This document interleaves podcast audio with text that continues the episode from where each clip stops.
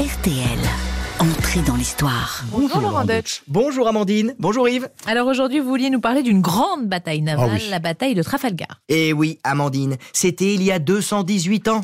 Napoléon, rappelez-vous, il était empereur, il tenait en respect toutes les puissances continentales européennes, il semblait invincible, et il a voulu pousser son avantage en attaquant l'ennemi séculaire de la France, les Anglais, planqués sur leur île.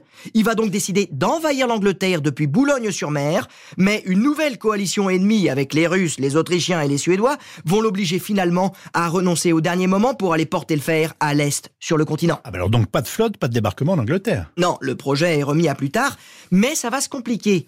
Car la flotte française, hein, qui est aussi espagnole, se retrouve bloquée à Cadix et surveillée de très près par la flotte anglaise, commandée par le redoutable vice-amiral Nelson. Tout est bloqué, Napoléon est furieux, et il est persuadé que l'amiral français, Villeneuve, n'est pas à la hauteur. Il lui dicte alors un ordre catégorique pour qu'il engage le combat, afin de reprendre le contrôle du détroit de Gibraltar et de regagner la Méditerranée pour rejoindre le front à l'est. Napoléon, il veut de l'audace, encore de l'audace, toujours de l'audace. Mais l'amiral Villeneuve, il en a pas. Alors qu'en face, Nelson, lui, il en manque pas. C'est un chef de guerre redoutable qui s'était déjà illustré en coulant des navires français à Aboukir sept ans auparavant. À bord de son navire, le NHS Victory, il n'attend qu'une chose, en découdre avec les Français. L'affrontement maritime finit donc par avoir lieu le 21 octobre 1805 au large du cap de Trafalgar, près de Cadix en Espagne. Oui, le choc a lieu au large de Trafalgar et il va être terrible. Et les Anglais vont utiliser une stratégie surprenante et fatale. En gros, ils vont nous faire un coup de Trafalgar.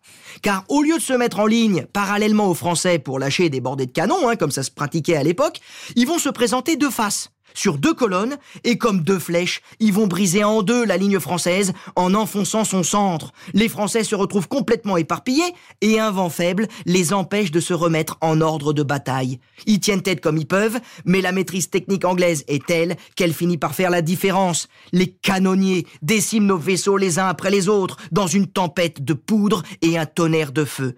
Le Bucentaure, le redoutable, l'Achille, tout ça coulé. 17 vaisseaux sur 33 sont capturés. 5000 Français et Espagnols ont péri contre 500 Britanniques. Plus de 4000 prisonniers, dont l'amiral Villeneuve, qui sait plus où il habite, le gars. La victoire de l'Angleterre est totale. Maigre consolation, si l'on peut dire. L'amiral Nelson, lui, a été frappé par une balle et meurt pendant la bataille. Les Anglais ont perdu un génie militaire et on en fera un demi-dieu. hein. Aujourd'hui encore, sa statue domine Londres sur le célèbre Trafalgar Square. Oui, mais alors Napoléon dans tout ça Ah ben, l'empereur, il apprendra le désastre de Trafalgar qu'un mois plus tard.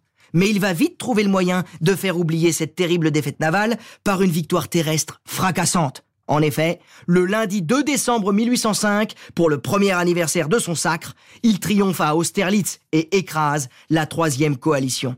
Mais figurez-vous que récemment, enfin pour le bicentenaire de cette victoire totale à Austerlitz, notre gouvernement français a boudé les cérémonies. Et dans le même temps, il a accepté de participer aux commémorations de la bataille navale de Trafalgar, aux côtés des Britanniques. La France y a même envoyé le fleuron de sa flotte, le porte-avions Charles de Gaulle, qui a donc regardé l'Angleterre célébrer sa gloire et la France son humiliation. Si ça, c'était pas encore un coup de Trafalgar, Merci Laurent, à demain. à demain